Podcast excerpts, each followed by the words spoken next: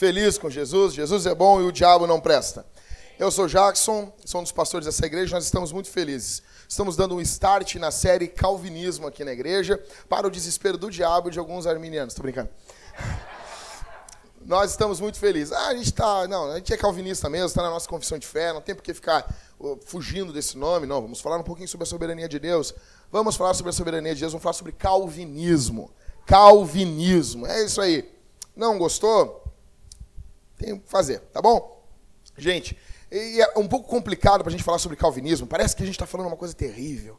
Parece que eu estou falando assim sobre. Ah, um palavrão, que horror. Como é que tu fala um negócio desse? Nós precisamos de Jesus. Eu não sou de Calvino nem de Armínio. Eu sou de Jesus. Eu sou de Jesus. Eu sou, né? Então, assim, o, o, grande problema é que, normalmente, quem fala que não é calvinista nem arminiano é arminiano. É que nem quando as pessoas falam que não são calvinistas, não são de esquerda nem de direita, elas são de esquerda. Tá bom? E isso é complicado. É bem complicado. Gente, uh, eu não sei, o calvinismo ele soa um pouco estranho. Primeiro porque ele vai contra a ordem natural das coisas. Vou dar um exemplo. A gente está reunido aqui, todos Todos nós, quando, quando conhecemos Jesus, 98 eu conheci Jesus. Na minha cabeça, na minha cabeça, Guilherme, eu escolhi Jesus. Não, na, na, pela minha perspectiva, eu tinha escolhido Jesus. Né, eu não, eu, eu vou me batizar. Fui eu que assinei o um negócio lá para me batizar. Fui, eu usava um cabelo comprido. Era terrível, cara, terrível. O diabo faz com a gente. Entende? Eu tinha um cabelo comprido. Cara, o homem usa cabelo comprido, não, não dá. E aí o pessoal disse, não, porque Jesus, Jesus não era nazireu. Para de falar que Jesus usava cabelo comprido, tá bom? Jesus não usava cabelo comprido. E eu fui lá, cortei o cabelo, pá, fui batizar, aquele negócio feliz da vida. Feliz ali da vida, mas na minha cabeça era eu que tinha escolhido Jesus. Na minha cabeça eu tinha escolhido o Evangelho. A experiência, eu já contei isso, vou contar de novo. A experiência é semelhante com aquele cara que foi salvo de um acidente, aconteceu um acidente, ele foi salvo. Perguntaram para ele, e aí, cara, como é que foi? Como é que tu, como é que tu foi resgatado? Ele disse, não, então, cara, eu estava deitado na beira da estrada, porque, eu não sei, eu acordei na beira da estrada, meu carro bateu, e eu vi um socorrista passando, e eu gritei, ei, me ajuda, me ajuda, me ajuda, me ajuda. E eu fiquei gritando para ele me ajudar. Aí aquele socorrista veio e me ajudou. Daí os caras perguntam assim, tá, beleza. Socorrista, como é que foi de verdade a coisa? Disse, não, é o seguinte, a gente chegou no acidente, ele estava morto. Então, eu coloquei ele na beira da estrada, coloquei um desfibrilador e nós reanimamos ele, ressuscitamos ele. E depois que ele já estava acordado, eu saí para atender outras pessoas, ele começou a gritar: Ei, ei, me ajuda, me ajuda, me ajuda. E eu tive que voltar lá e acalmar ele, porque ele estava em choque. Na perspectiva do cara, ele clamou por ajuda e o socorrista veio. Mas a perspectiva correta é que ele estava morto. E o socorrista foi até ele e ressuscitou ele. Assim é a salvação. Nós temos a perspectiva do lado de cá. Na nossa cabeça, a gente pegou e, não, um dia Deus estava ali, pô, Jesus, e eu gritei por Jesus. Não, negão. Jesus escolheu passar por ali. Jesus escolheu passar por ali. Jesus escolheu te salvar. Você estava morto. Efésios 2 diz isso. Nós estávamos mortos. Morto não fala. Ah, mas o que, que Paulo está querendo dizer com morto? Morto vem de uma palavra grega que quer dizer morto. Entende isso? É, é, é para dar essa ideia mesmo. Eu não tinha condição. Eu não tinha como chegar a Deus. Eu não tinha condição de me chegar a Ele. Não tinha como. Mas Ele veio a mim. E nós somos tão depravados que nós estamos sendo salvos e ainda assim a gente quer ter um mérito na, na bagaça. Não, mas eu levantei a mão. Sério, cara? Sério que tu, tu acha que tem mérito? Que tem algum mérito nisso? Então, assim, gente, eu não sei como é que foi com vocês. Como é que foi quando vocês conheceram Jesus? Comigo foi em 98, foi isso. E daí eu fui conhecer. Por quê? Eu congregava numa igreja pentecostal e uh, a nossa teologia sistemática era do Lois Berkoff. Aí tu já viu. Então, que 2001, 2000, entre 99, eu conheci Jesus em 98, mas eu nunca vou me esquecer da, do momento que eu descobri, numa aula de EBD, que a salvação era pela fé. Porque tu é salvo, mas tu não sabe explicar o que aconteceu. Tu sabe entender que tu ama Jesus. E que tu quer se batizar porque tu, tu, quer, tu quer viver junto com os irmãos. É automático, é uma obra do Espírito. Depois tu vai entender o que, que aconteceu. E daí numa aula da EBD, eu nunca vou me esquecer. Lá na Assembleia de Deus, o professor explicando, a salvação é pela fé. Aí é, é, tem um momento da aula que foi muito engraçado, que ele disse assim, uh, porque Abraão é o nosso pai da fé. E Abraão, ele tinha que fazer a circuncisão no filho dele. E daí uma guria, o que é circuncisão? Imagina a igreja pentecostal, muito conservadora. Aí ele, uh, circuncisão é, é a retirada do prepúcio. O que é prepúcio? E eu me lembro que ali eu saí impactado daquela aula, voltando para casa. E eu, eu, aquilo, eu entendi aquilo. Daí ontem eu estava explicando aqui na, na catequese para o pessoal que a iluminação, o fato de entender o texto bíblico, também é uma obra do Espírito. Paulo vai dizer isso aos Coríntios. Eu estou voltando para casa, me lembro como se fosse hoje, meio-dia, meio-dia e pouca, voltando para casa e pensando: eu sou salvo pela fé, não é por algo que eu faço. Isso foi revolucionário na minha cabeça. E daí, em 99, entre 99 e 2001, caiu na minha mão a sistemática do Lois Berkoff, capa antiga, capa azul dura. E eu me lembro que eu devorei aquilo. Perseverança dos Santos, então. E quando eu, quando eu li sobre a perseverança dos Santos, deu, cara. Tudo, tudo se fez, se fez carne na minha mente. Eu entendi tudo, cara. Assim, do que estava acontecendo ali. E eu descobri, eu não vou cair da graça, porque eu fui salvo. O mesmo Deus que me salvou é o Deus que me mantém. Coisa boa isso. Eu amo os irmãos da Armênia, eu amo eles. Eu amo eles, eu amo de verdade. Ah, o meu grande problema com os irmãos da Armênia é que eles roubam isso das pessoas. Essa paz, essa segurança dos momentos de, de, de mais crise que nós passamos. A perseverança dos santos é um bálsamo, uma bomba. É demais. Então, hoje eu quero falar para vocês, na semana zero, eu quero falar para você sobre o mínimo que você precisa saber para entender o calvinismo. O mínimo, tá bom? O que, que você precisa saber para entender o calvinismo? O mínimo. Vamos lá então, gente. Eu quero ler dois textos bíblicos com vocês para a gente começar. Nós vamos ler, primeiramente, na primeira carta de Paulo aos Coríntios, capítulo 10.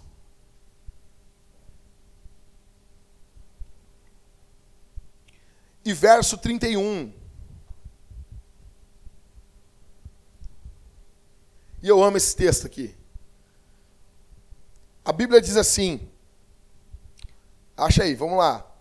Primeira carta de Paulo aos Coríntios é antes da, antes da segunda. Eu, eu fico muito feliz porque tem isso na Bíblia. Eu gosto disso. Imagina se fosse o contrário, que, que chato ia ser. E, e aqui é, essa carta aqui é a segunda, na verdade, né? Porque Paulo escreveu uma carta antes, só que a gente não tem ela, tá? Então, a gente fica assim, 1 Coríntios, capítulo 10. Aí a carta aos Coríntios fica depois de Romanos. Barbado de achar. Acharam aí, gente? Vamos ler então. Esse verso é muito legal. Portanto, seja comendo, seja bebendo, seja fazendo qualquer outra coisa, fazei tudo para a glória de Deus. Portanto, Seja comendo, seja bebendo, seja fazendo qualquer outra coisa, fazei tudo para a glória de Deus. Agora abre em Filipenses, capítulo 2. O verso 5 em diante. Filipenses é depois de Efésios. Se não me engano, é antes de Colossenses, eu acho. Acharam aí? Diz a Bíblia: Tem de vós o mesmo sentimento quem já viu o Jonas Madureira pregando sabe que aqui é frônesis, né? Tem de vós o mesmo sentimento que houve em Cristo Jesus, que existindo em forma de Deus, não considerou o fato de ser igual a Deus algo a que devesse se apegar. Mas, pelo contrário, esvaziou a si mesmo, assumindo a forma de servo, fazendo-se semelhante aos homens. Assim, na forma de homem, humilhou a si mesmo sendo obediente até a morte e morte de cruz. Por isso Deus também o exaltou com soberania, ele deu um nome que está acima de qualquer outro nome. Yahvé, tá? Só para que você saiba, o nome que está acima de qualquer outro nome é Yahvé, o nome de Deus. Ok? Verso 10. Para que o nome de Jesus se dobre todo o joelho dos que estão nos céus, na terra e debaixo da terra. E toda língua confesse que Jesus Cristo, Jesus é o Cristo, que, perdão, e toda língua confesse que Jesus Cristo é o Senhor, para a glória de Deus Pai. Por que, que a gente vai começar uma série de calvinismo, sobre o calvinismo? Seguinte, gente. Nós vamos basicamente nos focar nos cinco pontos do calvinismo. Eu vou explicar para vocês. Mas a grande questão é porque nós amamos Jesus. O que, que tem a ver com coisa com outra? Tudo. Quando você ama alguém, você quer exaltar, você quer que essa pessoa obtenha honra, peso, você quer mostrar como essa pessoa é valiosa para você. E teologicamente a gente entende que os cinco pontos do calvinismo, eles vão exaltar a glória, a soberania e a honra de Deus. Honra é o quê? Peso, importância. Nós mostraremos ao mundo e até nós mesmos o peso, a importância de Jesus em nossa salvação. Deus é glorificado em nossa salvação. O próprio Deus diz em Isaías que a glória dele ele não dá a ninguém. O problema é que nós queremos um pouco de participação nessa glória. E se roubarmos uma minúscula, um pedacinho que seja, nós estaremos roubando algo que não é nosso. Deus é todo-poderoso, soberano, ele reina e ele é o autor da nossa salvação. Jonas diz: a salvação pertence ao Senhor. Você tem que entender uma coisa. Você, nesse momento, você devia estar no inferno. Você não devia estar aqui. Você, você, isso aqui é um local que não é por merecimento. Você não devia estar congregado cantando. Você não devia estar congregado louvando a Deus junto com os irmãos. Nesse exato momento, às ao meio-dia e sete, você deveria estar no inferno. O inferno é um local. Nesse exato momento tem pessoas no inferno. Eu e você deveríamos estar lá. Nós não fizemos nada que chamasse a atenção de Deus. Nós não corremos, mas uma vez um cara foi explicar a eleição. E ele disse: eleição é quando Deus está num barco. E daí ele salva aqueles que estão nadando mais forte. Eu disse: que? Não, eu entendi. É que nem o cara quando vem explicar a trindade. Eu entendi a trindade. Quando o cara fala isso, me dá até um arrepio, assim, sabe? Não, não tem nada a ver. Você provavelmente você não era o cara que nadava mais rápido.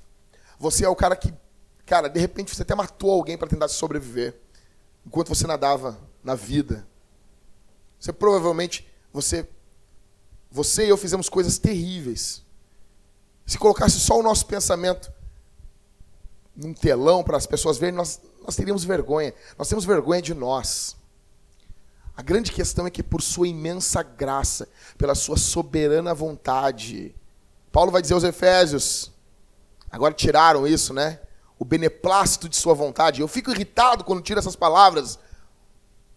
Léo, eu fico irritado porque quando tira essas palavras difíceis da Bíblia, estão tirando meu trabalho. Porque a minha função qual é? É explicar essas paradas. Olha lá, o texto da Bíblia diz, pastor, o que é gusano? É o nome de um bicho, tá? Por que, que aqui o Jó fala sobre gusano? Eu tinha uma, eu tinha uma função. Explicar. Daí nas traduções agora já não vem mais isso. Fico irritado. Então, beneplácito de sua vontade. Os caras tiram, estão acabando com o meu trabalho. Deixa beneplácito aí. Então, a soberana vontade, a vontade soberana de Deus. Uma coisa que eu quero que você entenda aqui, essa manhã, é que Deus, Ele não criou o mundo tendo que dar satisfação a mim e a você. Eu vou falar coisas aqui que serão ofensivas. Vai ofender você, porque no fundo, no fundo, você e eu pensamos que o mundo é sobre nós. Como diz o filme Clube da Luta, nós fomos criados pensando que nós seríamos estrelas de cinema, estrelas do rock, e conforme a gente vai ficando velho, a gente descobre que a gente não é, não vai acontecer isso. Você não vai ser estrela do rock, você vai lutar para pagar boleto. Você vai lutar para emagrecer. Não, eu vou ser que nem o Rambo. Não, cara, tu vai ter uma pança do demônio. Tua vida é essa. Tua vida é essa. E você vai descobrindo que o mundo não gira em torno de você, que você não é assim tão estimado. Porque quando você é criança, você faz um pum, a tua mãe diz: Esse pum do meu filho é diferente. A criança vai lá e mexe no, no controle remoto. Ai, o meu filho está mexendo no controle remoto. Não, ele Só é mal educado. Ele viu um botão e apertou. Ele não é um gênio. Ele não é um gênio. Teu filho não é um gênio. Tá? Teu filho não é um gênio. Vai lutar, às vezes, para. Não vai tirar.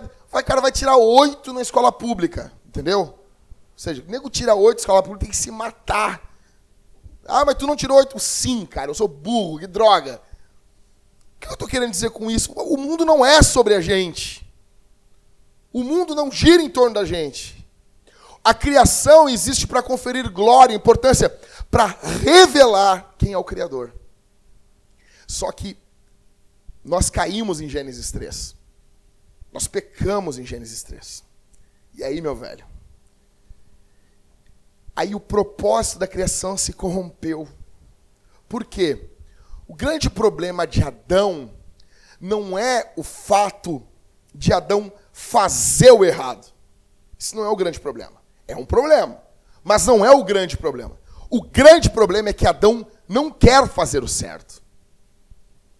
Quando Adão come o fruto, quando Adão usa o seu livre arbítrio, porque o arbítrio da gente hoje não é livre porque tem, estamos em uma natureza pecaminosa. Adão não estava. Adão usa sua liberdade e peca contra o Senhor. Ao comer do fruto, ele não só fez algo extremamente errado, mas a natureza dele mudou. Imagina uma chave dentro de Adão, e quando Adão come, ela fala assim: mudou. Eu vou fazer de novo esse barulho. Na minha cabeça eu faço beatbox super bem. A natureza de Adão muda, mudou a natureza dele. E agora, Adão quer passar a vida inteira comendo frutos proibidos. Agora Adão quer passar a vida inteira ofendendo o Criador. Adão não tem mais prazer no Criador. Porque Adão mudou. E nós mudamos em Adão. Deus imputou a nós o erro de Adão. Eu vou explicar depois isso para vocês. A grande questão é que nós estamos caídos. E nós precisamos que alguém nos acorde, nos ressuscite. A situação do homem é desesperadora. O homem olha o mundo e o homem acha, ah, esse não, o homem não tem noção. Nem o mundo é mais o mesmo. A natureza foi, a criação, melhor dizendo, eu não gosto muito do termo natureza, a criação foi afetada pela queda. Tanto que o escritor de Gênesis vai dizer, Moisés vai dizer, escrevendo Gênesis, ele diz o quê? Que ali passa a ter espinhos, abrolhos. Você nota quando você pega uma rosa, você está vendo o efeito da queda. Quando Adão viu a primeira folha caindo, Adão começou a ver o efeito da queda porque não havia morte. E agora as folhas caem e morrem. Agora os animais morrem. nós estamos perdidos. Nós precisamos que Deus venha nos socorrer. O calvinismo é sobre isso.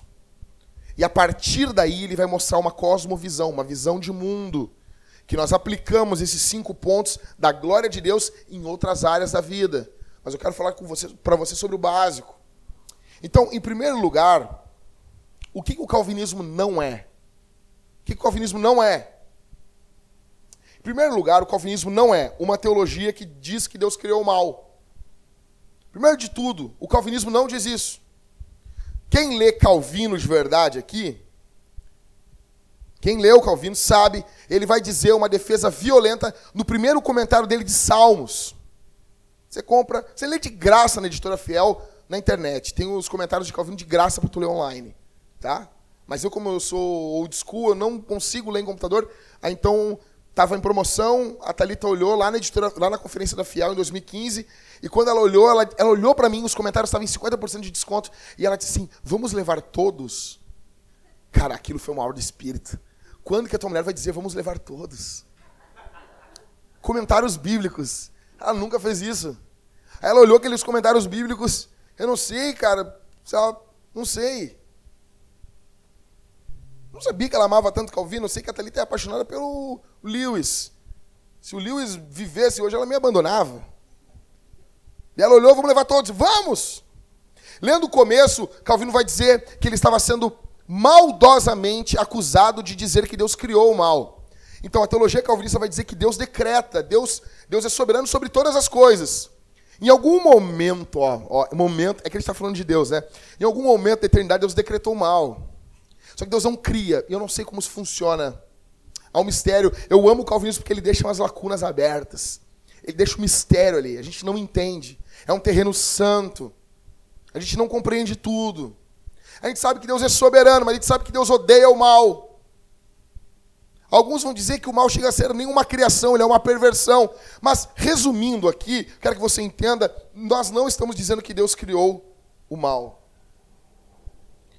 Não estamos dizendo também que o calvinismo explica tudo. Não, ele não explica tudo. Você vai pegar para o hipercalvinismo ou para o arminianismo, já expliquei isso aqui. Eles vão explicar coisas que a Bíblia não explica. Por exemplo, liberdade humana e soberania de Deus. O hipercalvinismo vai dar o nozinho do lado aqui da soberania de Deus. O arminianismo vai dar o nozinho na liberdade humana. O calvinismo mesmo, ele vai deixar a coisa em aberto. Vai dizer assim, eu não sei. Não sei. Deus é totalmente soberano. O homem não tem livre-arbítrio, não é isso que a gente está dizendo. Mas as atitudes dos homens, elas são reais. Elas são reais. Ninguém nega isso. Elas possuem consequências eternas. Ninguém nega isso. Como isso se fecha, a gente não sabe. Tá bom? Ah, eu sei, é um antinômio. Não, antinômio é uma palavra bonita para paradoxo. A primeira pessoa que usou essa palavra na teologia foi Packer. Resumindo, gente, nós não explicamos tudo. Uma coisa também que o calvinismo não é, o calvinismo não é uma teologia fatalista do qual ele é acusado. Ah, então a gente é um robô. Então nós somos tudo robô. É a primeira coisa, eu não sei por que isso ofende tanta gente. Mas tudo bem. Queria ser um robô de Deus. Mas não é isso que a Bíblia diz. Quando a gente está dizendo que a pessoa não tem livre arbítrio, eu estou dizendo que ela não tem condições de escolher Deus. Presta atenção aqui. Cheguei na casa do Tailã, Tailã ganhou uma, uma herança, um milhão e duzentos mil reais. Tailã vai dar o dízimo. Aí, aí o Tailã vai pegar assim, não, seguinte, ô Jack, vamos lá comprar uma caminhonete. Eu quero comprar uma, eu tenho um sonho de ter uma caminhonete. Aí o Tailã chega lá, tem uma caminhonete verde e uma caminhonete amarelo. O Tailã consegue escolher uma das caminhonetes? Consegue ou não consegue? Por quê? Nós chamamos isso de livre agência. Ele é livre para escolher uma caminhonete verde ou uma caminhonete amarela. Ele é livre para sair na rua, botar uma camisa do Grêmio ou uma do Inter. Ele é livre para caminhar, para escolher entre comer um X ou comer uma pizza. Ele é livre. Ele só não é livre para deixar de pecar. Ele só não é livre para escolher Deus. Então tudo que envolve a salvação, a natureza do Tailã é presa no pecado. Então ela vai sempre, vou dar um exemplo assim, honrar a mulher ou não honrar a esposa dele. A natureza dele vai escolher não honrar. Daí, daí não tem livre-arbítrio. Daí ele precisa do evangelho.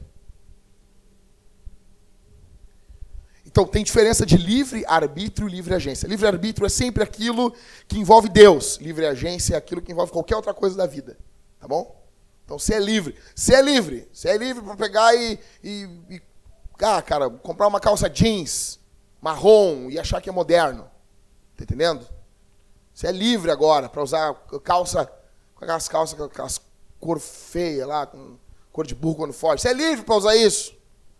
Você é livre. Por que, que eu estou falando isso? É porque eu não tenho uma.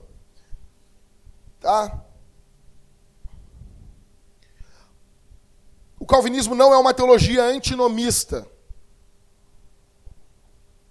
Anti, an, que, que tu falou? Antinômio, tá? Antinômio. Aprende uma palavra nova para te balaquear aí. Tá? Para se balaquear. Para chegar, chegar no serviço segundo e falar: nosso país é muito antinômio. É, o, o, nosso presidente, ele, ele, ele gosta, ele é tem um ensino muito antinomista. Como assim? Como assim? Simples. É antinômio, nômio, norma, regra, lei anti, contra, aquele que é contra a lei, contra as normas. O próprio Jesus diz assim em Mateus 7: Apartai-vos de mim, vós que praticais a iniquidade. Ele está dizendo, vós que viveram de uma forma como se eu nunca tivesse deixado uma lei para vocês. Calvinismo não é assim. Não estamos dizendo que tu vive de qualquer jeito, deixa a vida me levar, a vida leva eu. Tá? Evangelhos são de, de São Pagodinho. Não! Nós não estamos dizendo isso para você. E no final vai dar tudo certo, não. O último ponto do calvinismo é a perseverança dos santos. Nós estamos dizendo que aqueles que perseveram, eles são santos. Não são perfeitos, mas são santos. Nós não somos, isso é acusado, eles acusam o calvinismo disso. Uma outra coisa, o que o calvinismo não é, o calvinismo não é uma teologia que luta contra missões. Vou dar um exemplo para vocês. O arminiano, em última instância, ele crê que a pessoa se converte ao evangelho por uma decisão própria. Olha aqui para mim. Digamos, no mundo arminiano, no mundo da Armênia, que a partir de hoje ninguém mais se converta ao evangelho. Porque se isso é uma decisão do homem, pode acontecer em algum momento de ninguém mais se converter. Pode acontecer. Imagina, nos próximos 600 anos da história, ninguém se converte mais ao Evangelho. Porque ninguém mais usou o seu livre-arbítrio para ir até Deus. Ninguém mais. Ninguém mais. Isso dá confiança da gente pregar o Evangelho? O calvinismo não. O calvinismo vai dizer o seguinte: Deus tem os seus eleitos. E Deus chama os seus eleitos por um chamado interno, ou seja, o chamado eficaz, ou graça irresistível, para causar mais polêmica. Ou seja, existe o chamado geral do evangelho, que é a pregação. Mateus vai lá no centro de Porto Alegre e vai pregar o evangelho. Prega para todo mundo. Enquanto Mateus está fazendo um chamado geral, o Espírito Santo fará um chamado interno. A pessoa pode passar e nem falar com Mateus, mas uma semente do evangelho é plantada no coração da pessoa e ela é chamada internamente. Porque aqueles que Deus chamou, ele justificou. E aqueles que ele justificou, ele glorificou. Existe o chamado interno. Ou seja, eu tenho certeza, quando eu olho, estou caminhando no centro, e quando, quando a gente vai fazer os nossos eventos, eu vou pregar o evangelho, eu olho aquela galera caminhando e eu penso assim: eu estou aqui por causa dos eleitos. Só que eu não sei quem eles são. Eu estou aqui por causa das ovelhas. Eu vim aqui, em nome de Jesus, chamar eles. Vem. Vem, pecador. Muitos vão passar e vão zombar, porque eles não são ovelha. Só que eu não sei quem eles são. Então eu anuncio a todos que Jesus Cristo venceu e está voltando. o que o calvinismo não é. O calvinismo não é uma teologia anticarismática. No período da reforma não era o que estava em discussão, não era em voga, não era isso. E hoje nós temos muitos calvinistas, gente de calibre grosso, que crê nos dons do Espírito. E eu vou mostrar isso para vocês também. E nós temos muitos bons calvinistas que não creem nos dons do Espírito também. Na atualidade dos dons. Mas a teologia ela não é assim tão preta e branca. Então, o calvinismo não é uma teologia anticarismática. Beleza. O que, que o calvinismo é, então? O que, que ele é? A reforma está explodindo na Europa. Em segundo lugar, então, anota aí o que o calvinismo é. A reforma está explodindo na Europa. Século XVI, o, o, o reformador mais popular, que na verdade ele, Lutero, quando ele prega ou não prega a, a, as 95 teses do castelo de Wittenberg, tem uma grande discussão se isso aconteceu ou não. Mas ficamos com a tradição. Ele botou. É bonitinho pensar isso. Então, ele vem, só que ele vem pregando o evangelho do mesmo jeito de que John Huss. Ele é chamado até de Russita, que era um pré-reformador. Ele está pregando o evangelho. Calvino nasce 20 anos depois dele, é um cara mais requintado. A gente sabe pouca coisa de Calvino. Calvino falava pouco dele. Calvino é, é, é, é Bíblia, Bíblia, Bíblia, Bíblia, Bíblia. Quem leu os comentários de Calvino sabe. É Bíblia, Bíblia. A gente, lá em casa a gente, tá no, a gente leu 53 salmos comentados por ele. Está no Salmo 53, 54. E é Bíblia, Bíblia, Bíblia, Bíblia, Bíblia. No, no, comentário do primeiro salmo ele vai falar um pouquinho da vida dele. E depois já para de falar dele também. Porque ele sabe que o foco é o Evangelho. Já Lutero não. Lutero vai falar dele o tempo todo. Vai falar até do, da gosto da cerveja que a mulher dele fazia para ele. E era bom pra caramba. Então, acontece que passam, passando um período disso, esse pensamento que se liberta do romanismo, se liberta do papismo, ele tende a migrar para um outro lado. Surge na Holanda um homem chamado Armínio, Jacó Armínio. Vocês já devem ter visto a imagem dele. Ele parece um palhaço, assim, ele tem um. um... Não, tô brincando. Não, não, não, não. A roupa de palhaço, assim, um negócio, uma borda, uma gola, um babado de palhaço, assim. Ele tem uma cara meio estranha, parece um psicopata. Tô brincando. Não, eu não tô não. Então assim, ele ele surge na Holanda e ele ensina teologia sistemática na Universidade de Leiden. E cara, ele era o que nós podemos dizer um semi-calvinista. Tem várias declarações dele dizendo que o que ele mais achava de fantástico depois da Bíblia eram os comentários de Calvino.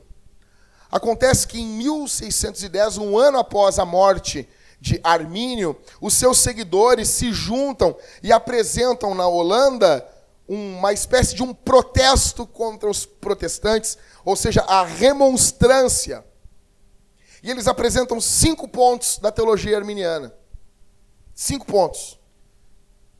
E isso vai totalmente contra o que os protestantes, na sua Gama estava ensinando.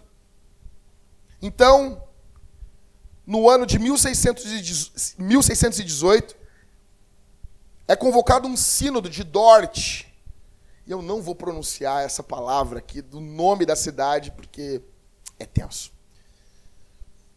Em 1618, eles ficam mais de um ano ali na Holanda para responder ao arminianismo. A questão é que os arminianos tinham condições de entrar ali dentro e de pleitear suas ideias naquele sínodo. O problema é que eles começaram a causar tumulto naquele sínodo. Começaram a causar tumulto e eles foram expulsos do sínodo. Então, os calvinistas, o pessoal do bem, eu tô brincando, pessoal, os, os good guys, eles respondem a esses cinco ensinos dos remonstrantes, eles respondem com a tulipe, os cinco pontos do calvinismo. E eles respondem de forma muito extensa. O resumo é a tulipe. Deixa eu mostrar para vocês aqui, mais ou menos. Cinco pontos do arminianismo. Em primeiro, vontade livre. Alguém vai dizer aqui para mim: não, não, não, não, não, não, o arminianismo não fala isso. Eu sei que eu estou falando aqui, espera. Em primeiro lugar, deixa eu só passar ponto a ponto, tá? Primeiro ponto do arminianismo, vontade livre. Primeiro ponto do calvinismo, depravação total. Total não é de profundidade, é de extensão. Tá bom? Que tudo que a gente faz está afetado pelo pecado. Dois, a eleição no calvinismo, no, no arminianismo é condicional. No calvinismo é incondicional. Três, no arminianismo, a expiação é limitada.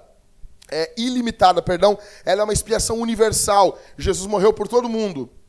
No calvinismo, ele morreu só pelos eleitos. No arminianismo, a graça é resistível. A pessoa pode se negar a receber a graça de Deus, a se converter ao evangelho. No calvinismo, ela é resistível até não ser mais. Daí ela é irresistível. O quinto ponto do arminianismo é a perseverança de alguns santos. Eu já vou explicar isso para vocês. E no calvinismo é a perseverança de todos os santos. Primeira coisa, o arminianismo crê na depravação total igual o calvinismo. Igual, igual, igual, igual. Igual. Mesma coisa. Mas por que, que eu botei vontade livre? Por que, eu botei? Porque existe uma coisa chamada no arminianismo que é graça preveniente. Olha para mim aqui, gente. O que, é graça preveniente? O arminiano ele diz o seguinte, que quando a pessoa ouve o evangelho, olha só, o, o Ivan está pregando, Jesus, barará, e daí o Éder está passando lá assim, assim e daí o Éder ouviu o evangelho. Ouviu. Pau! O Ivan pregando o evangelho. Ao ouvir o evangelho, o Éder recebe uma graça e ele fica no estado de Adão.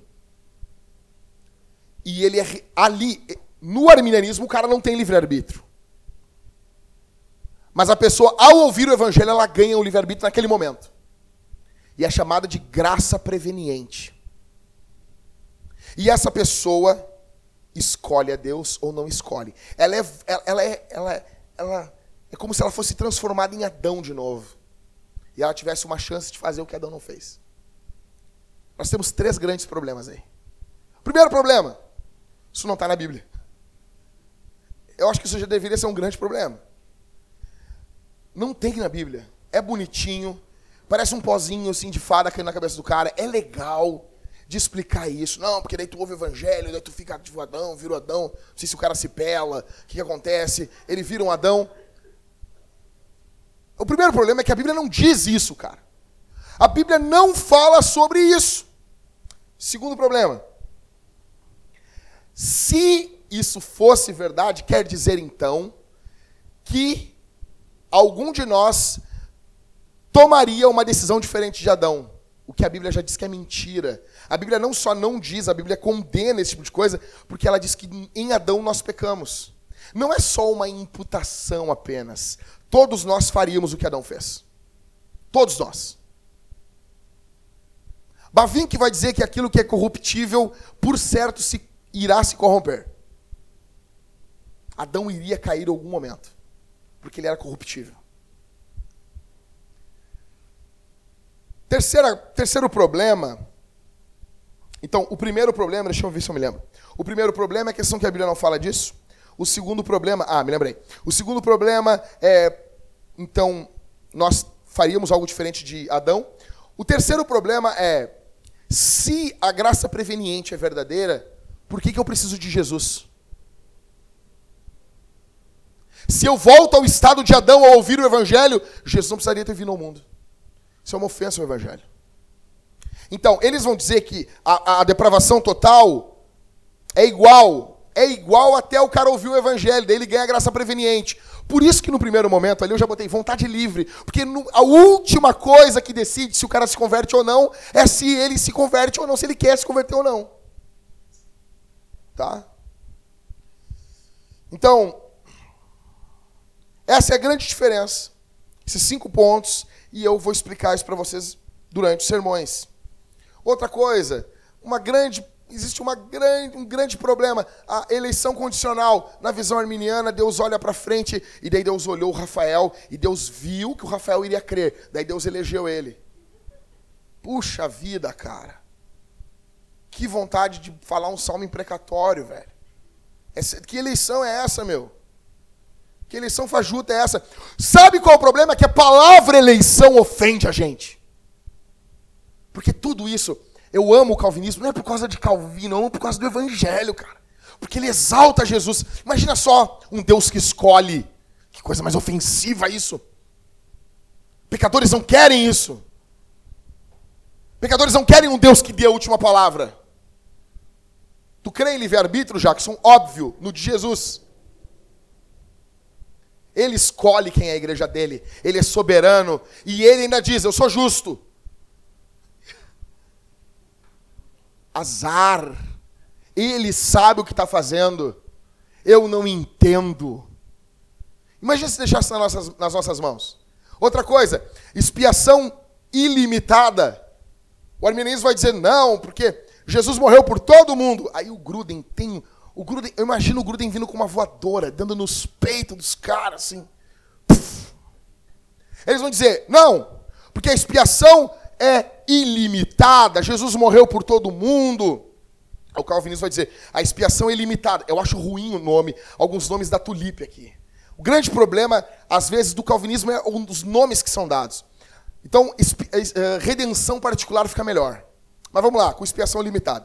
O N. Gruden diz o seguinte: se a expiação é ilimitada, ela é ilimitada em seu alcance, mas ela é limitada em seu efeito. Ela alcança todo mundo, mas não salva todo mundo. Então, ela é em algum momento, ela é em algum momento limitada. Ela alcança todos, aí ela é ilimitada, mas ela é limitada no seu, no seu efeito. Já o calvinismo diz o contrário. A expiação, a morte de Jesus, ela é limitada ao seu alcance. Quais as pessoas ela vai alcançar. Mas, a, mas o efeito dela é ilimitado porque nos leva à glória. Eu quero falar mais sobre isso mais adiante com vocês. Então, esses são basicamente os cinco pontos dos remonstrantes e os cinco pontos do calvinismo. E por que tulipe, tulipa? Porque é o acróstico dos cinco pontos. Primeiro, depravação total em inglês. Segundo, eleição incondicional, expiação limitada, graça irresistível e perseverança dos santos. É por isso que a gente usa tulipas. Eu não falei?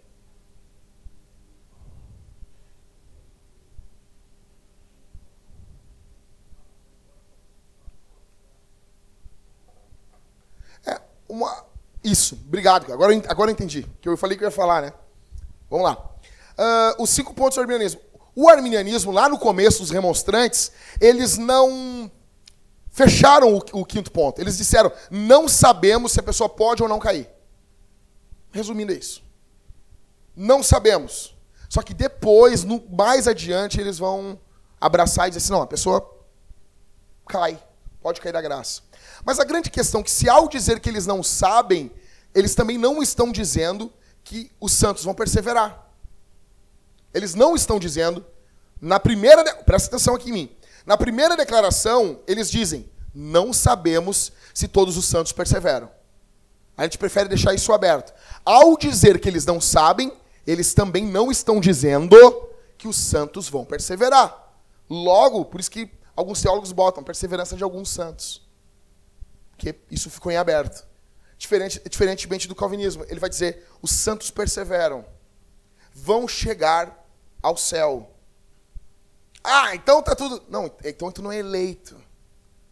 Então tu não foi salvo. Cara, eu acho o calvinismo muito mais sério no que envolve a salvação. É muito mais brutal. Porque a diferença no arminianismo, alguém diz assim, não, o fulano largou a igreja, perdeu a salvação, depois ele ganha.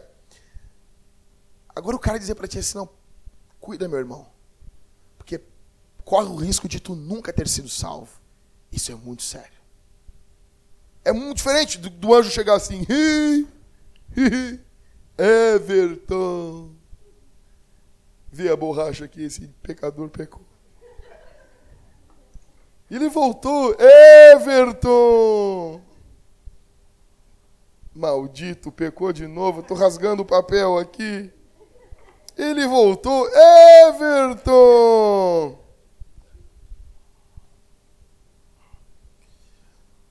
Quero abraçar isso aqui. Uma vez salvo, salvo para sempre. Amém. Oh, mas como assim? As pessoas falam isso como se fosse uma ofensa. Então tu acredita que uma vez salvo, salvo. Não, e tu acredita o quê? Uma vez salvo, salvo até daqui a pouco? Como é que é isso aí?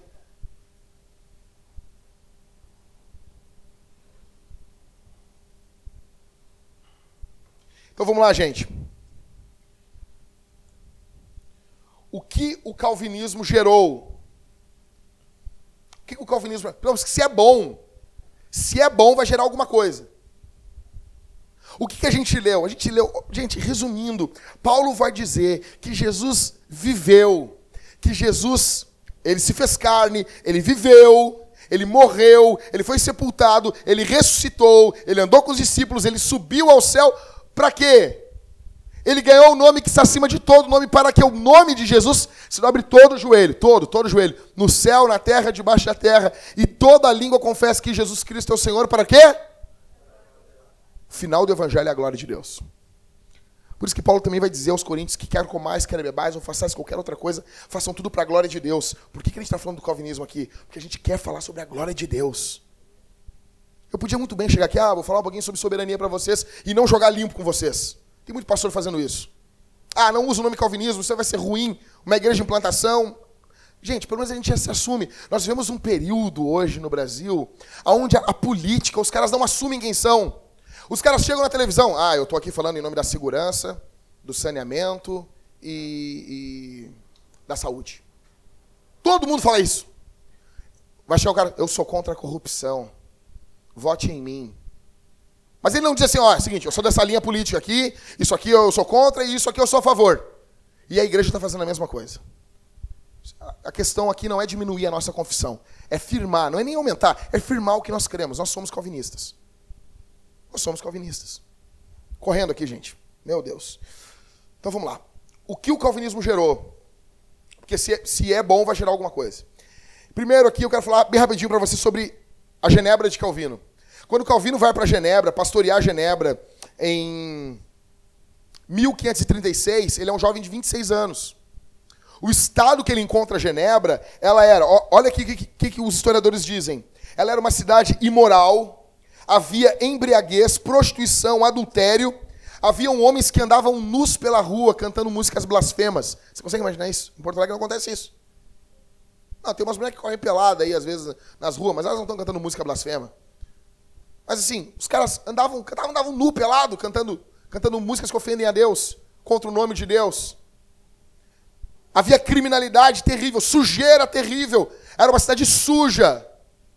Aí Calvino chega lá em 1536, William Farel basicamente recebe ele e, e olha, derrama as pragas do Apocalipse sobre ele, diz assim: que Deus te amaldiçoe se tu não te juntar a mim para ensinar a Bíblia aqui em Genebra.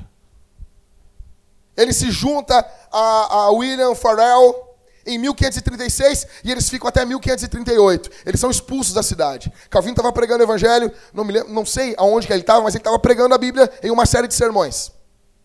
Ele para naquele versículo, uh, o governo da, da, da, cidade manda que ele, ele e o farol não ensinem a Bíblia, eles assumem o púlpito da igreja no outro domingo e eles são expulsos da cidade. Eles dão uma semana para eles ir embora da cidade. Eles vão embora. 1538. Em 1541, ele é chamado de novo para assumir a igreja de Genebra. Ele volta. A primeira coisa que ele vai fazer, Suzana, quando ele assume o púlpito. Eu quero continuar a pregação que eu, que eu parei aqui há três anos atrás. Vamos ler o versículo seguinte. Tem noção, cara? Tem noção, cara? Seguiu pregando o evangelho. Genebra, ela é influenciada. Alguns vão dizer, não, que o Calvino. Eu não estou querendo limpar a barra do Calvino, tá? Mas eu estou querendo ser justo aqui. Alguns vão dizer assim, não, porque Calvino, ele pegava, ele mexia, ele mandava na cidade. Ele era como um político, mentira. Mentira isso.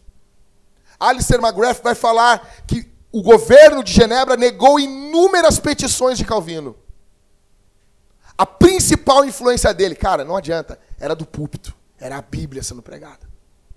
Aquela cidade ela é mudada. Os bares começam a ser fechados, a embriaguez é abandonada. Genebra se torna uma cidade segura, limpa. Calvino luta através das pregações e ele exercendo influência, não forçada, mas uma influência graciosa na cidade, e eles lutam pelo saneamento básico na cidade. E a cidade pode se tornar a mais limpa da Europa.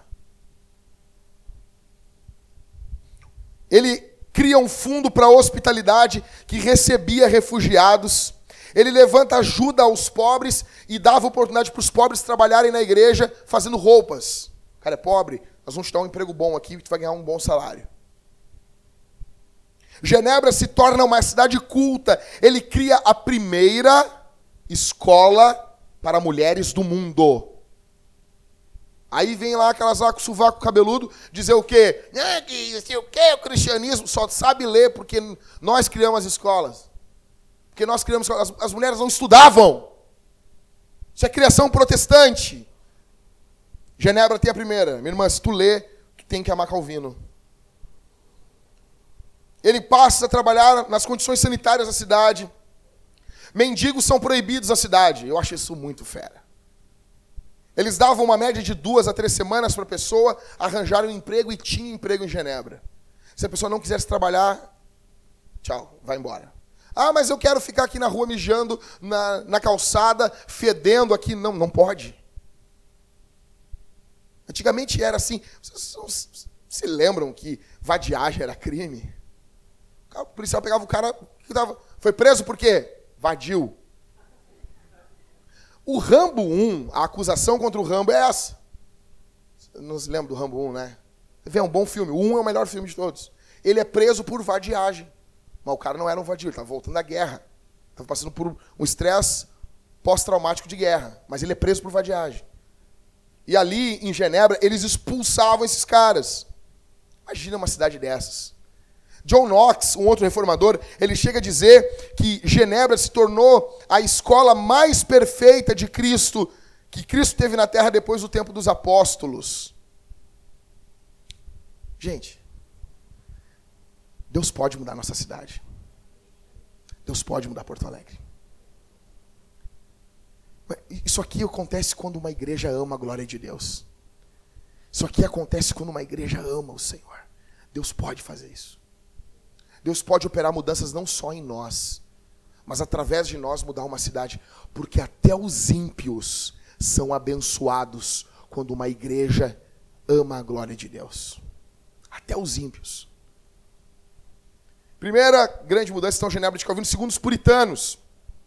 Os puritanos acreditavam que o fim do homem é glorificar a Deus e se deleitar nele. O âmago, o coração da teologia puritana, sempre foi a glória de Deus. E eles amavam as doutrinas da graça, o calvinismo. As confissões que nós temos, confissões reformadas de Westminster, Heidelberg, são herança puritana. Essa ânsia que a gente tem, não, vamos definir isso aqui. O que é a vintage crer? Vamos definir. Isso é, um, é uma herança puritana. Para os puritanos, eles aplicavam o calvinismo em todas as áreas da vida. Eles, para eles era algo muito essencial um homem amar a sua mulher e os seus filhos. Amar a esposa era algo extremamente espiritual. Uma outra coisa é que os puritanos passam a olhar o casamento como um romance e não apenas como um amor cortês, como ensinava a Renascença. Então, minha irmã, se tu gosta de romance, você deve ser aos puritanos. Primeira, primeira menção na história a falar que o casamento também não é só, o casamento de um homem e de uma mulher não é só a representação de Cristo e da igreja. Também envolve um romance dentro do casamento. Isso quem cria, ou quem apresenta, quem encontra isso na Bíblia e apresenta ao mundo são os puritanos. Os puritanos valorizavam muito o sexo. Então, meu irmão, fica feliz com os puritanos. Os filhos eram vistos como dádivas de Deus. Educação, trabalho duro. Trabalho duro, economia, não gastar todo o dinheiro. Guerra justa, casamento.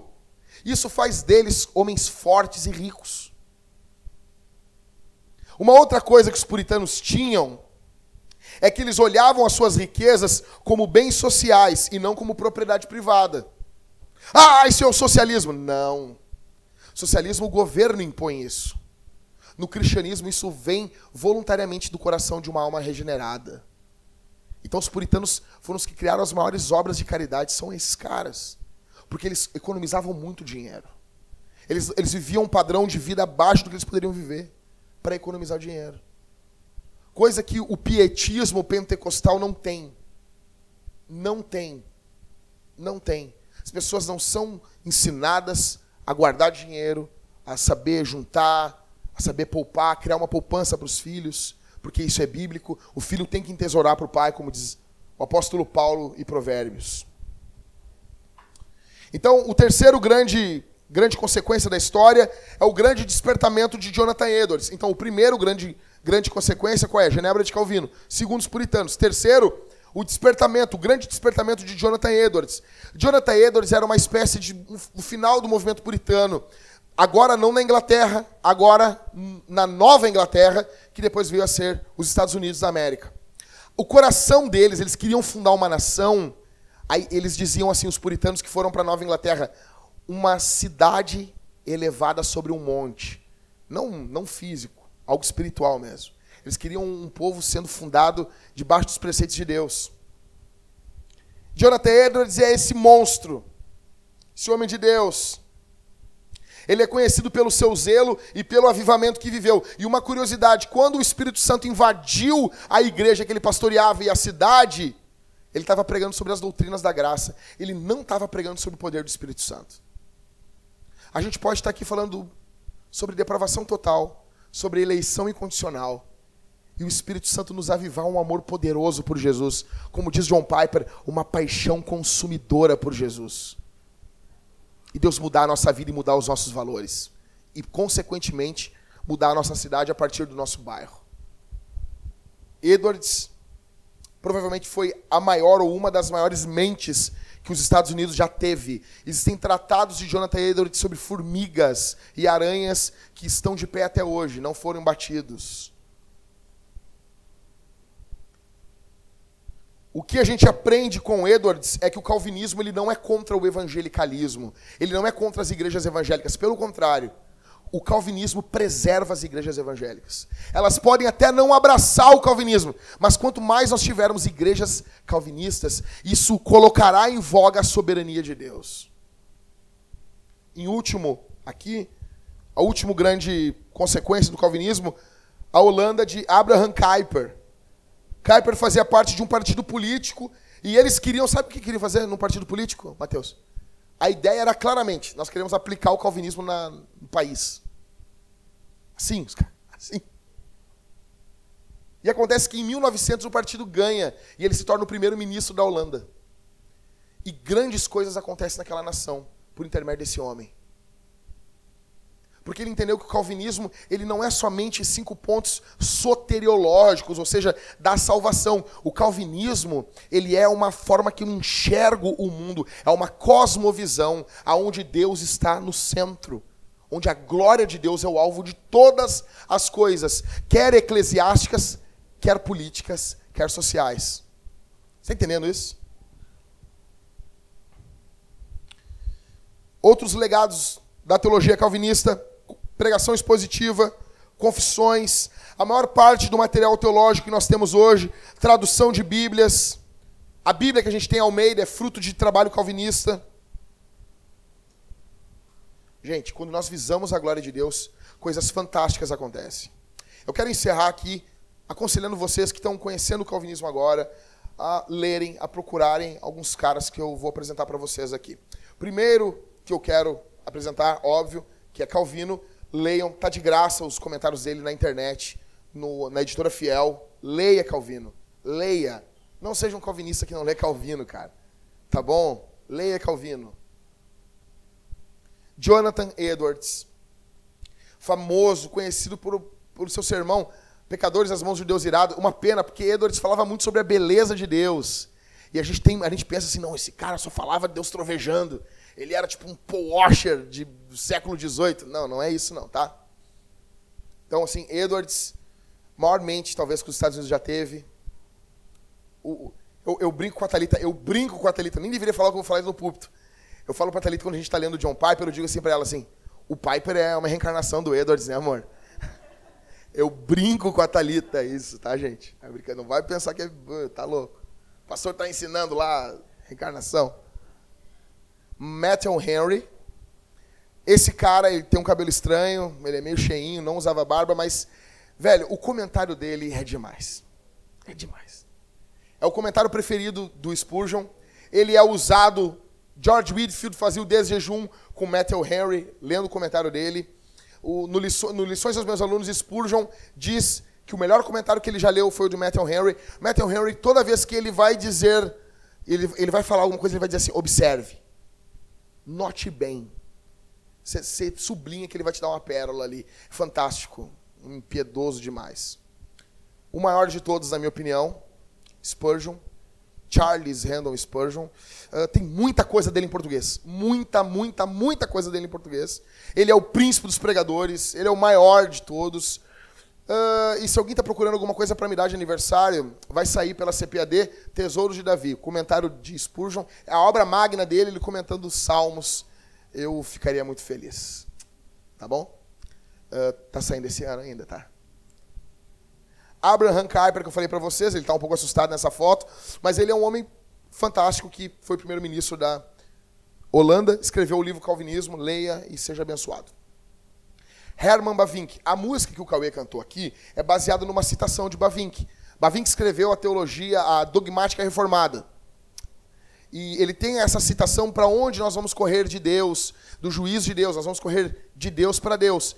Aí o Cauê, quando estava lendo a teologia do Gruden, o Gruden cita esse texto e o Cauê fez essa música que a gente cantou aqui, para onde vamos correr, baseado na citação de Herman Bavinck. Provavelmente foi o maior teólogo, teólogo que envolve teologia, quantidade de material, né? O reformado foi Bavinck. Só o primeiro tomo da dogmática reformada é a Prolegômena. Cara, é um Vou botar o nome do meu filho de prolegômena. Louis Berkoff foi o primeiro contato que eu tive com teologia reformada. Ele basicamente resumiu a, a dogmática do Bavinck na sistemática dele. Tá bom? John Stott, missiólogo. A série que teve aqui na igreja sobre Atos dos Apóstolos foi grande, a maior parte dela baseada no comentário de Atos dos Apóstolos de John Stott. John Stott, um anglicano, um homem de Deus, escreveu coração muito paternal, escreveu o livro A Cruz de Cristo também, muito bom o livro dele. Leia John Stott. Martin Lloyd Jones, chamado O Doutor, foi um pastor na Inglaterra. Uh, faleceu na década de 80, se não me engano. Ele era médico, abandonou a medicina, abandonou, abandonou o trabalho de médico para seguir o ministério.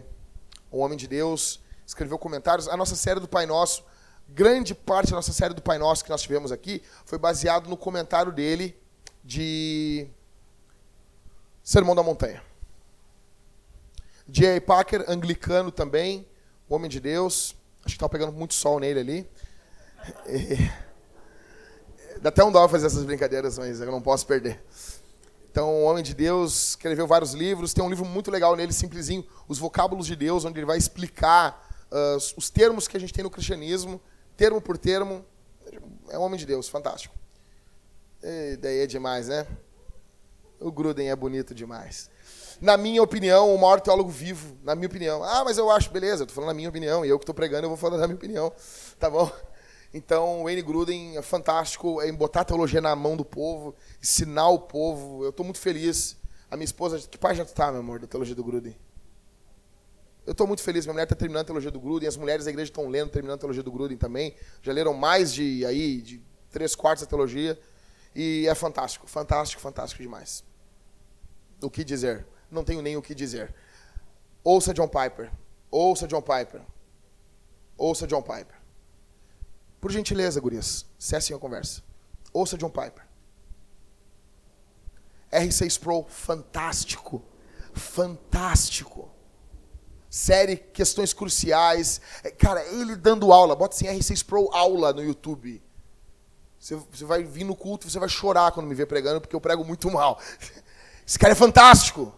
Fantástico, está vivo ainda, está usando respiração artificial, porque ele já está bem velhinho. Um homem de Deus. Mark Dever, um batista calvinista da igreja, escreveu as nove marcas, uh, pastoreia uma igreja uh, em Capitol Hill, Baptist Church, se não me engano é o nome da igreja.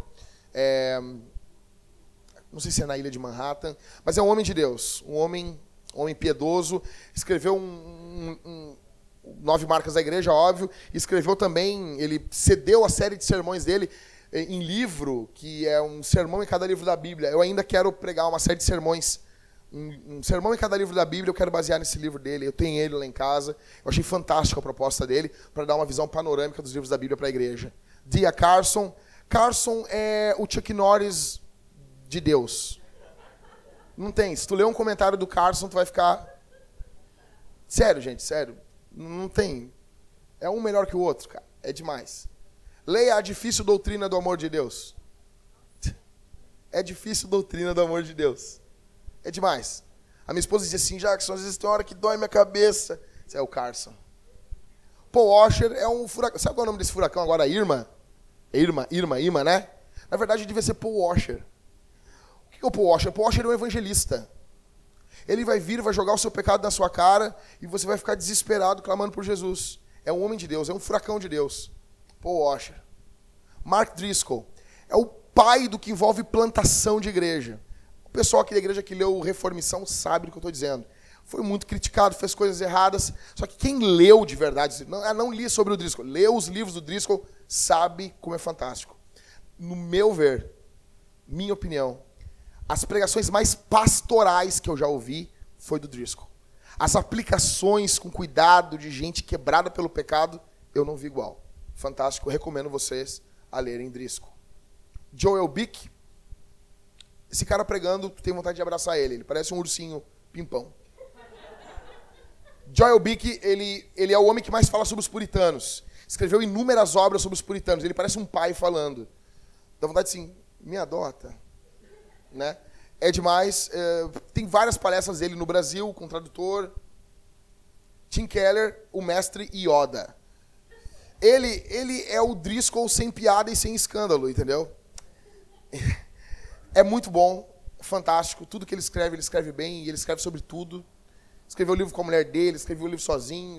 É demais. Tim Keller é demais. Fala muito sobre idolatria. Escreveu a Bíblia da igreja, que é o Igreja Centrada, é a Bíblia do Plantador. É muito bom. Nós temos, brasileiro, tio Nico. Você pode ver que já estava perdendo cabelo ali em cima. Mas é um homem de Deus. Nós queremos um dia trazer ele aqui em Porto Alegre na nossa igreja, ele já teve no Encontro da Fé Reformada, e ali no Encontro da Fé Reformada ele me puxou no canto e disse assim, Jackson, eu vou pregar na tua igreja, eu não preciso de dinheiro. Aí eu disse, claro, o senhor é um presbiteriano. Ele disse, só paga minha passagem, eu durmo na casa de um irmão. Sério, imagina, gente. Imagina. Dormir no Guajuviras lá. Eu vou levar o, o Nicodemos para dormir e quando ele acordar eu vou estar olhando ele. O senhor dorme tão bonito. Eu sou fã desse cara. Hernandes Dias Lopes, o maior pregador do Brasil. Hernandes Dias Lopes. Não tem, não tem, não tem. Quando eu cheguei perto desse homem, eu comecei a chorar. De emoção. Franklin Ferreira. Gente, o que a gente está tendo aqui na igreja, a catequese, a ideia do Franklin, ele chegou para mim e disse assim, Jackson, uh, pregam as séries do Credo, Pai Nosso e Dez Mandamentos, e depois transforma isso num curso. E quem for congregar na, na igreja tem que ensinar esse curso para ele. E ele citou ainda o exemplo assim: ainda que o Nicodemos venha congregar na tua igreja, ele tem que passar por esse curso. Ele quis explicar, deixar bem claro isso. E graças a ele, a gente começou o curso, foi a ideia dele. É um homem de Deus. O, o Franklin Ferreira é um professor, tá bom? Pouco conhecido entre os, no nosso meio, mas todos os homens que eu botei para vocês ali batem continência para o Ronaldo Lidório. O Ronaldo Lidório é o maior missionário do Brasil. Ele fez missão na África, fez missão uh, na, na, floresta amazônica, ele fez missão em tudo. Esse é um homem de Deus. Ele, olha, cara, os livros dele. Eu tenho um livro sobre quilombola, sobre evangelismo, sobre missões entre os quilombolas. É tradutor de Bíblia, fantástico. Lê. Então, assim, para você entender o que a gente está falando aqui, se, você não pode ficar só. Você tem que ler um, um missiólogo. Então, tenho dois missiólogos aí, o John Stott e o Ronaldo Lidório. É fundamental que você leia esses dois. Eles são muito a nossa pegada. Então, chega em casa e procura Ronaldo Lidório. Você bota assim, qual é a missão da igreja? Bota lá para tu ver. Qual é a missão da igreja? Os caras, ah, proclamar a glória de Deus, ah, não sei o quê, blá. O Lidório chega e diz assim, é morrer. É morrer. E ele vai explicar por quê. É demais, é demais. Então, esses são os principais calvinistas que eu estou mostrando para vocês. Tem também o Jackson Jacques. Esquece. Esquece isso. Esquece isso. Resumindo, gente, o que, que eu quero? Nós estamos dando um start na série hoje.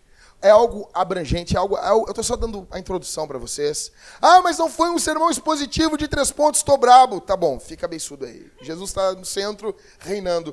E eu quero que você vá orando por isso. Semana que vem nós teremos a dedicação dos bebês aqui na igreja e vamos estar aprendendo sobre depravação total. Olha que legal isso. Vamos estar dedicando dois totalmente depravados. Depravadinhos. Gente, Jesus, se nós amamos Jesus, se nós amamos o Senhor, se nós amamos a Deus, nós vamos amar as doutrinas da graça, nós vamos amar o calvinismo, porque ela, ela exalta a Jesus. Então eu dei os nomes, pesquise, leia, mas leia com piedade. Não é ler para brigar. É uma briguinha de vez em quando até vai. Mas não é para brigar, não é para isso gerar calor, isso é para gerar fogo dentro do teu coração. Você tem que ler as doutrinas da graça, tem que chorar diante de Deus. Isso é uma doutrina de piedade. Quer começar um livro bom? Leia o livro Cinco Pontos de John Piper. O Cauê tem, ele te empresta, né, Cauê? Tu tem, né? Eu tenho também, não vou poder emprestar porque eu estou usando ele na série, mas empresto depois da série e outros irmãos têm. Vamos mergulhar nas doutrinas da graça, conhecer Jesus. Resumo, termino dizendo: você não quer isso. Você não quer isso. O arminianismo ele é muito mais humanista. Ele é muito mais convidativo para nós. Só que nós aqui não, não estamos querendo buscar a nossa glória. Nós estamos querendo buscar a glória de Deus. Vamos ficar de pé, igreja.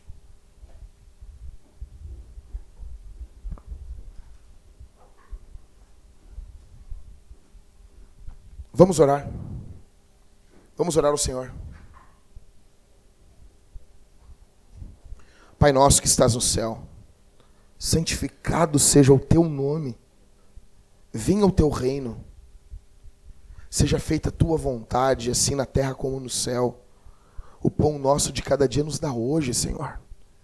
Perdoa as nossas dívidas, assim como nós perdoamos os nossos devedores, e não nos deixa cair em tentação, mas livra-nos do mal, porque teu é o reino, o poder e a glória para todos sempre. Faz de nós homens piedosos, homens que amam tua glória, homens que amam o Evangelho, homens que estão firmes no Evangelho. Faz de nós, Senhor, homens que buscam a tua glória, que as doutrinas da graça, os cinco pontos do calvinismo, sejam uma base da nossa cosmovisão, sejam uma base da forma que nós olhamos o mundo, sejam uma base da forma que nós olhamos o próximo, em nome de Jesus. Em nome de Jesus glorifica o nome do Senhor. Faz assim para a tua glória, para a fama do nome de Jesus. Quebra-nos, Senhor. E nos restaura através desses cinco pontos. Que isso seja cura para nossa alma e alegria para o nosso ser. No nome bondoso de Jesus eu oro e te agradeço. Amém.